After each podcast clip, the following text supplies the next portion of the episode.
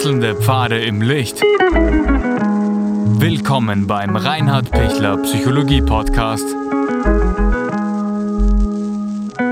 Diese Folge wurde ursprünglich als Video auf YouTube ausgestrahlt. Herzlich willkommen bei meinem YouTube-Kanal. Mein Name ist Dr. Reinhard Pichler. Wie können Sie störende Dinge wertschätzend ansprechen? Wenn Ihnen jemand blöd kommt, ist die erste Reaktion zurückzuschießen, sich abzugrenzen, sich zu wehren, was auch gesund und richtig ist.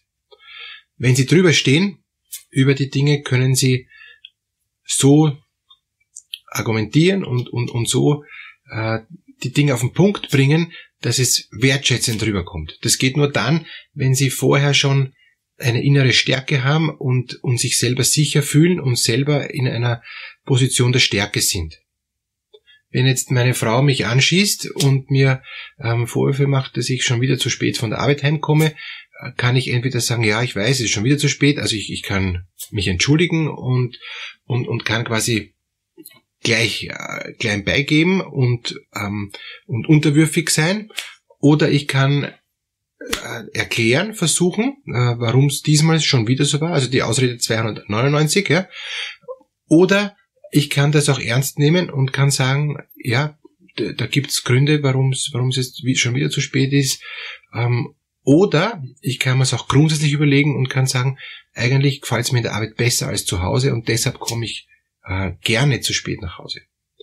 Also es braucht doch dann eine Ehrlichkeit. Und ich werde dann nicht meiner Frau dann direkt sagen, ich, ich bin nicht mehr gern zu Hause, ich, ich wohne lieber in der Firma und, und, und komme deshalb erst ähm, extra spät. Das, äh, sondern da wird, da werde ich mal insgesamt mal überlegen, wie will ich mein Leben gestalten und warum komme ich nicht gern nach Hause, etc. Ja? Also es geht auch ein bisschen darum, sich gut zu überlegen, warum trifft mich manches und manches trifft mich gar nicht. Warum bin ich bei manchen wirklich unsicherer und, und bei manchen äh, bin ich viel selbstbewusster. Also all diese Dinge sind, sind hilfreich, sich vorher zu überlegen. Und wenn es nicht das erste Mal nämlich herankommt, bin ich wahrscheinlich einmal noch überrascht und kann man das noch nicht so gut überlegen. Aber im, beim, im Nachklang oder beim zweiten Mal äh, gelingt es dann schon, sich, sich Dinge dann auch näher heranzuholen und ehrlich hinzuschauen. Wie kann ich da ehrlich hinschauen? Indem ich mir einfach wirklich auch ein Stück Metaposition einnehme und, und mir jetzt beginne zu überlegen, warum bin ich eigentlich jetzt so, wie ich bin? Ähm, was heißt das, dass ich zum Beispiel jetzt immer zu spät komme und der andere zu Recht verärgert ist? Weil das Essen wird regelmäßig dann verbrutzelt, ja, und, und, äh, und, äh, und irgendwann kriege ich kein Essen mehr, weil es eh sinnlos ist, weil das Essen eh dann immer verkocht ist bereits, ja. Also da diese Metaposition einzunehmen und zu merken, aha, da gibt's wirklich Gründe, die an mir liegen.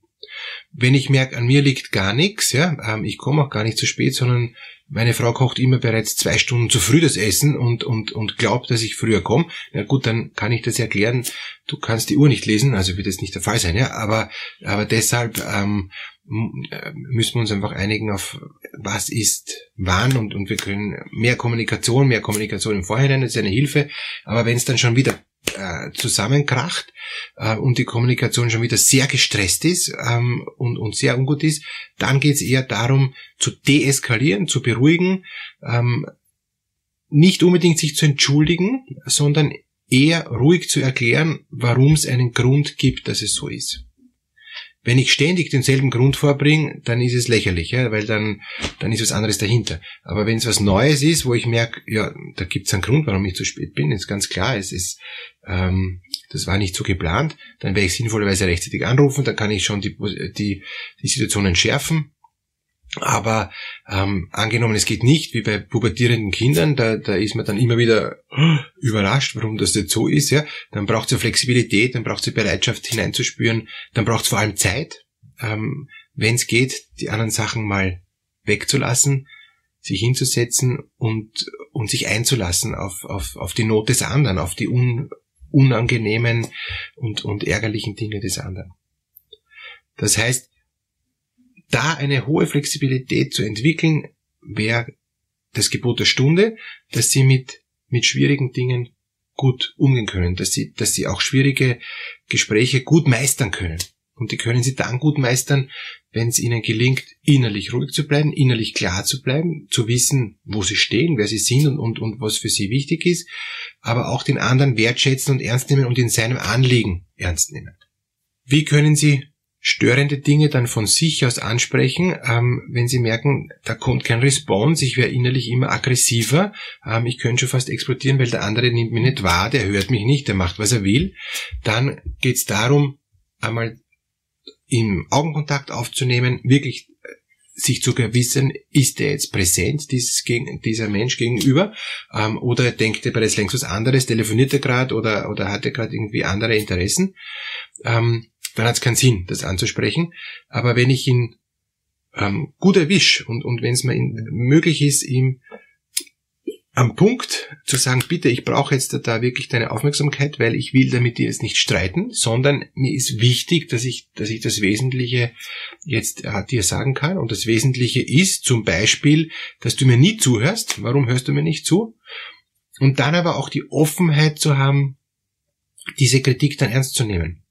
Wenn, wenn dann eine Antwort kommt, die ich gar nicht hören will da dann auch zu sagen, mm, das, das ist hart, aber das muss ich mir überlegen, wird, wird vielleicht stimmen, kann was Wahres dran sein. Oder ich kann es mir sowieso schon eigentlich denken, so wie ich weiß, wie zum Beispiel mein Partner tickt, kann ich mir schon vorstellen, was der sagen wird. Dann brauche ich das gar nicht jetzt großartig zuerst ansprechen mit einer riesigen äh, Gestikulation und, und äh, ent, entrüsteten Haltung, ja? sondern dann kann ich mir nicht vorstellen, ja klar, wenn ich jeden Tag spät komme, wird der Partner verärgert sein, da brauche ich mich nicht wundern. Das heißt, liegt's an mir? Kann ich da was ändern? Soll ich mir anrufen äh, oder whatever? Ja, aber aber da da kann ich vielleicht im Vorfeld schon mal überlegen, wo könnte es, was könnte an mir liegen? Was liegt am anderen? Was was ist höhere Gewalt, wo ich nichts dafür kann? Was ist einfach jetzt nicht vorhersehbar? Also da auch ein auch ein Stück schon vielleicht vorwegnehmen durch hineinspüren, mich hineinversetzen in den anderen, dass ich mir vorstellen kann, aha, da gibt's wirklich Evidenz dazu. Das, das hat einen Sinn, dass der das auch sagt. Wenn Sie merken, Sie kommen nicht hin, ja, und Sie könnten, äh, also Sie werden richtig aggressiv, ja, ähm, dann würde ich auch mal, wenn es Ihnen gelingt, noch einen Schritt zurücktreten und sich mal überlegen, warum wäre ich aggressiv? Bin ich ohnmächtig? Habe ich keine Chance gegen den anderen? Ähm, bin ich sowieso ein Typ, der immer aggressiv wird, weil er merkt, er wird nicht gehört, er, er kommt nicht hin. Ähm, nur wenn er brüllt, kommt er hin.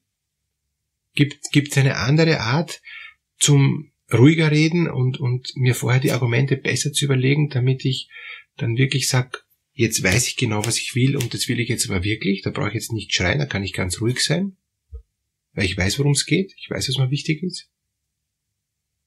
Also also da auch zu spüren, was ist das Wesentliche? Was, um, um was geht's mir jetzt wirklich? Was, was will ich, ähm, wenn ich so aggressiv wäre innerlich, dann eigentlich, ich will gehört werden meistens, ja? Und, und warum wäre ich nicht gehört? Vielleicht, weil mir auch nicht zuzuhören ist, ja? Ähm, ganz ehrlich. Vielleicht, weil ich eben keine guten Argumente habe, vielleicht weil ich nur Macht haben will und gar nicht auch, auch spüre, wie geht's dem anderen, weil ich mich eben gar nicht in den anderen reinversetzen kann. Kann ich das üben? Ja, das kann ich lernen.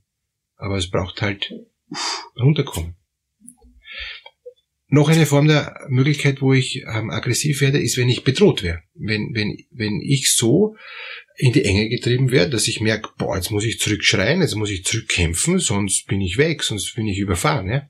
Also ich muss absolut eine Grenze setzen. Dann, dann ist es aber gut, eine Grenze verbal zu setzen, ohne aggressiv zu werden und sagen, stopp. Ich, ich will nicht aggressiv werden, auch wenn du so aggressiv bist. Ich will dich nicht überschreien und dann symmetrisch immer äh, noch lauter schreien, noch lauter schreien, noch lauter schreien. Nein, sondern ähm, so mache ich nicht. Ich wäre sogar wieder leiser und demonstriere dadurch Stärke. Also all diese Dinge sind jetzt ganz individuell. Ähm, freue mich, wenn äh, Kritik und Fragen kommen, äh, wenn Sie Kommentare schreiben. Freue mich, wenn Sie den YouTube-Kanal abonnieren. Danke Ihnen fürs Zuhören und wünsche Ihnen alles Gute für die Auseinandersetzung mit den Menschen, die Sie innerlich heiß machen. Alles Gute.